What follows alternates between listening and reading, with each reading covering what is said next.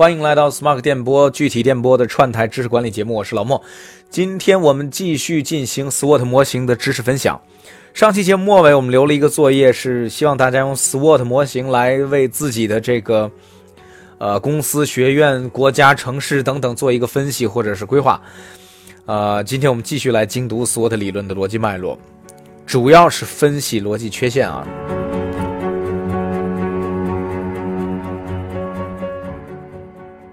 希望你没有把上期用到的 SWOT 模型里规划的东西运用到现实生活。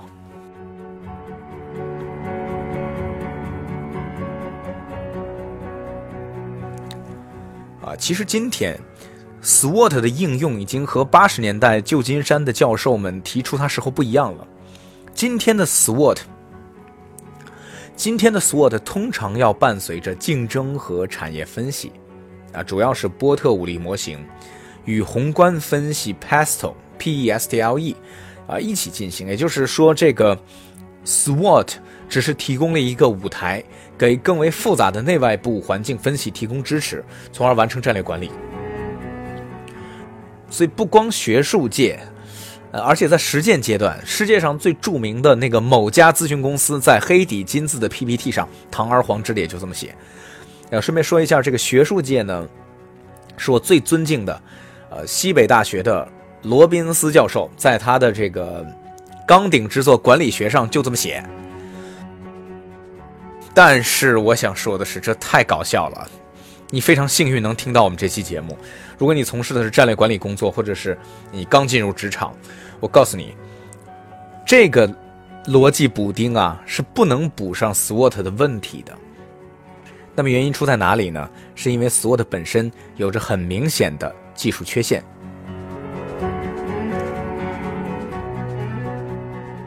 我们来看 SWOT 是一个二二得四的理论。什么叫二二得四呢？也就是说有两个坐标，啊，你看我们上期节目提到 SWOT 会是一个田字格，如果你没有听的话，欢迎出门左转上一期节目。田字格上会把 SWOT 写进去，并且把 SWOT 对应的优势、劣势、危机分析写进去。那么这个田字格两个坐标，好和坏是一个坐标，我们可以把它叫增益和减益是一个坐标。第二呢，性质是一个坐标。内部、外部、以来和未来，啊，它是这么进行二分的。我们来看看 SWOT 模型，它的问题就存在二分法的幼稚。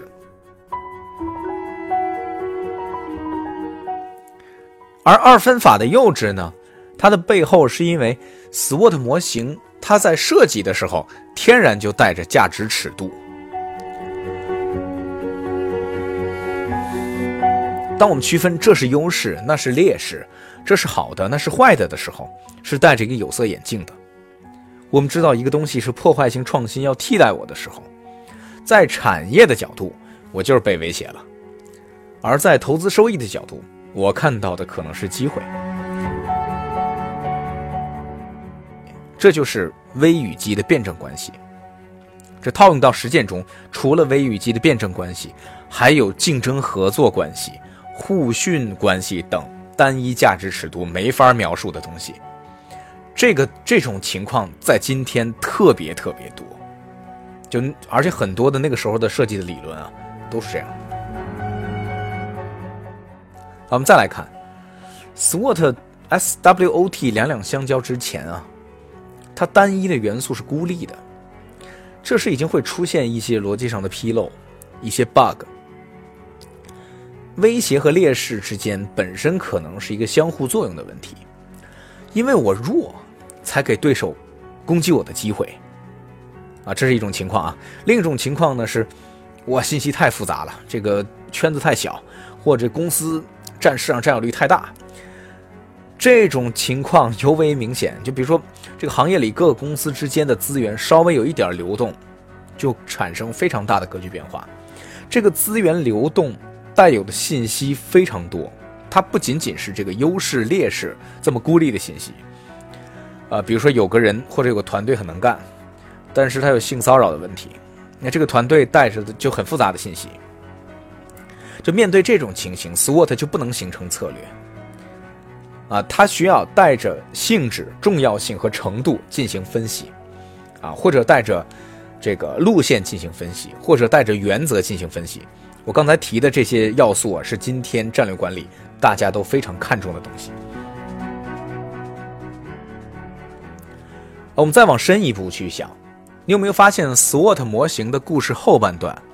啊，如果不知道 SWOT 模型故事后半段，欢迎出门左转上一期节目。S O W O S T W T 的阶段，这个时候就出现了一个 bug。这个 bug，我相信有同学在上期节目中已经听到了，那就是 W O，面对市场机会，克服自己的劣势。你发现 S O W O S T W T 其他几个策略？你会发现，S O S T W T 都不是这个逻辑。S O 是利用优势抓住机会，S T 是利用优势回避威胁，W T 是减少弱点回避威胁。好像只有 W O 的逻辑非常出挑，它是用一个外部的增益去克服了自己的不足。这个思路只出现了一次，所以恭喜你发现了 SWOT 理论的另一个问题，就是它的逻辑并不是对称的。那与之相比呢，我可以给大家看一个这个我十年前做过交流的一个特别小的罗马尼亚咨询公司，他自己研发出的一个模型，叫做这个战略组织平行四边形理论。它是从积极心理学衍生出的理论，它也有四个要素，分别是身体 （body） 在企业就是组织，成就 （achievement） 在企业就是业绩，关系 （contact） 这关系就好理解。呃，愿景和意义，future 加 meaning，也就是企业的战略。这四个点呢，需要平衡。如果不行，就用长处去弥补自己的劣势。所以这个理论虽然粗糙，但是逻辑自始至终是高度自洽的。它要追求的就是平衡，所以它逻辑更加简洁精确。所以你看，SWOT 虽然名声在外，但是它模型所缺乏这种逻辑上的简洁和准确。有机会，我可以给大家精读一下这个平行四边形理论模型。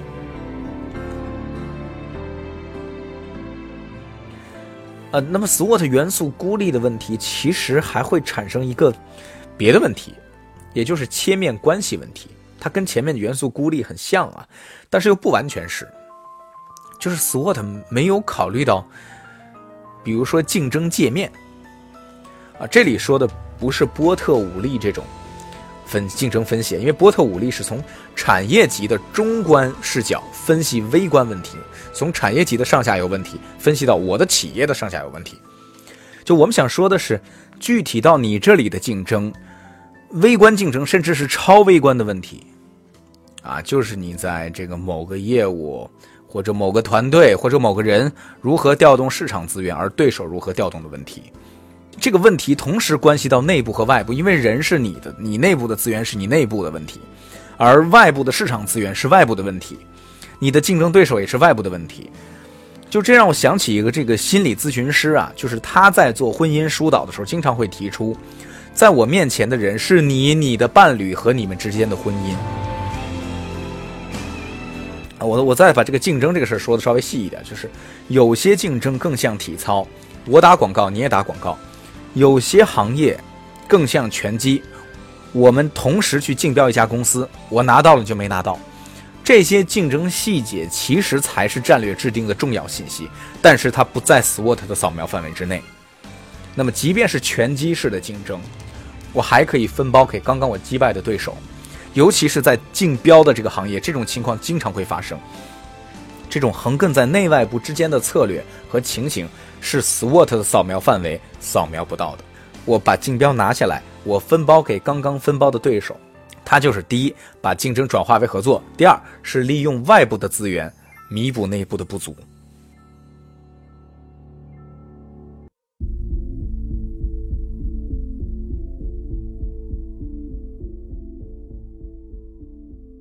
好的，你是不是听到这儿已经发现 SWOT 已经是有点一无是处的意思了？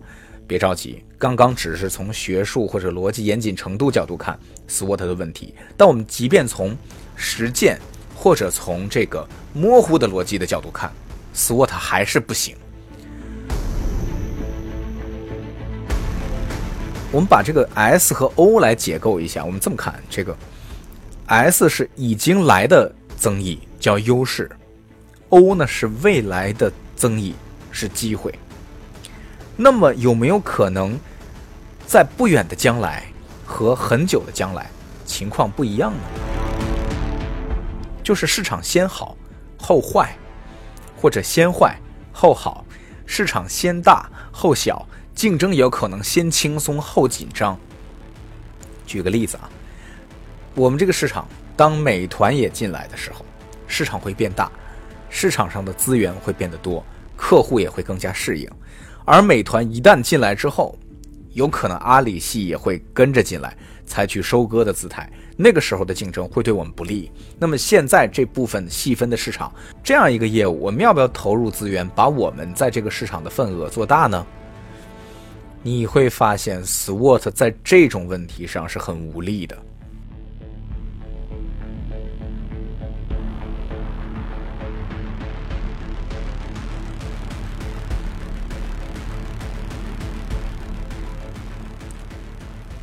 那又比如说，我们在这个市场已经在建立壁垒了，但是还不一定能建成。那如果建成了，会怎样呢？如果没有建成，又会怎么样呢？所以你会发现，这种可能性也不在 SWOT 的考虑范围之内。所以你看，SWOT 和这种时序分析，就分析一段时间的，而不是时点的分析，和可能性的分析是很不同的。他只关心站在现在看外部，站在今天看未来。就是这个让我想起一个什么东西呢？就我们古代啊，经常相信大地、地球是宇宙的中心啊。古代的中国都看不出自己是个地球，认为自己是天圆地方啊。同时，我们也分不清太阳和月亮谁大，我们也不太知道哪这两个东西哪个能量更强。我们甚至不知道月亮上的阴影就是地球，我们也不知道日食和就是月亮挡住了太阳。日偏食就挡住了一点，日环食就挡住了中心。这种情况啊，是需要我跳出直觉去思考的。但是 SWOT 始终没有跳出直觉。这个事我我一想就背后发凉，你知道吗？所以 SWOT 我真的是建议大家不要把它当真啊。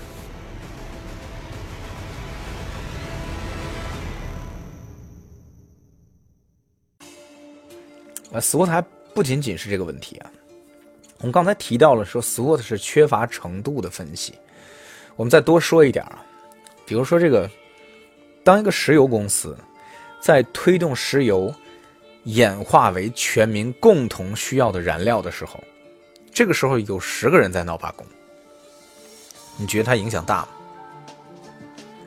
啊，大家想这个问题啊。第二个问题是，当一个和这个石油公司规模差不多，同样有十几万人的一个互联网公司，有一个员工因为社保的问题在知乎发帖，你觉得这一个人的影响力大，还是那十个人的影响力大？就大家可以对比着这样的情况去思考啊。那么，就我相信大家每个人都有这样的这个答案，而得出这答案背后的原因是，单独分析 SWOT 的每个点，以及通过内外部两两联立求解的分析。在理论上其实缺乏进一步的论证啊，所以它不能够程度化，就是它不能够数量化，它不能说我有六百的优势，对面来了四百的威胁，好，六百的优势中拿出两百的优势是皮卡丘，你去用十万伏特电死那四百的威胁，皮卡丘不行了，皮卡丘回来，比比鸟上，再拿出两百的优势去打败这四百的威胁，他做不到。这种情况好像也只能在这种这个游戏里，就是什么什么。宠物小精灵现在叫精灵宝可梦里做到。那么今天现实中的这个咨询和战略产生的过程中，通常要采用这个更复杂的信息输入和输出，定性和定量都有啊，并且在重要性分析上、时序的分析上，它就要把这些要素像放进一个榨汁机一样，利用这种逻辑咬合的理论。把它放进一个榨汁机，这个咨询叫 blender，然后哇，哎，榨出汁了。这个汁儿就是分析结果。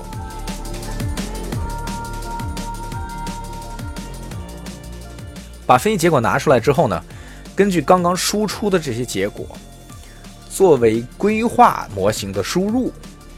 啊，你别忘了，这后面还有一个单独的规划模型，就像我们上一期讲，就是 SOWSDWT，。我们现在用的是一个比这个两两联立分析要更合理吧，可以这么说的一个纯规划的逻辑模型进行策略制定。所以 SWOT 跟它相比就显得非常的粗糙和凑合。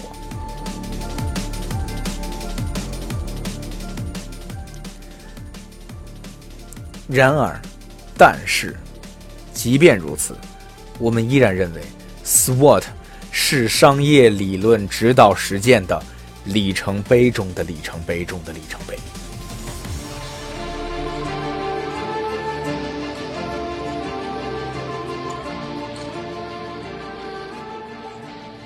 在下期节目中，我们会继续解读 SWOT，为你解释为什么我建议人人都要掌握 SWOT。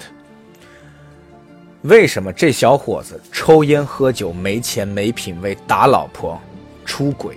但我们依然建议你们都跟他谈恋爱。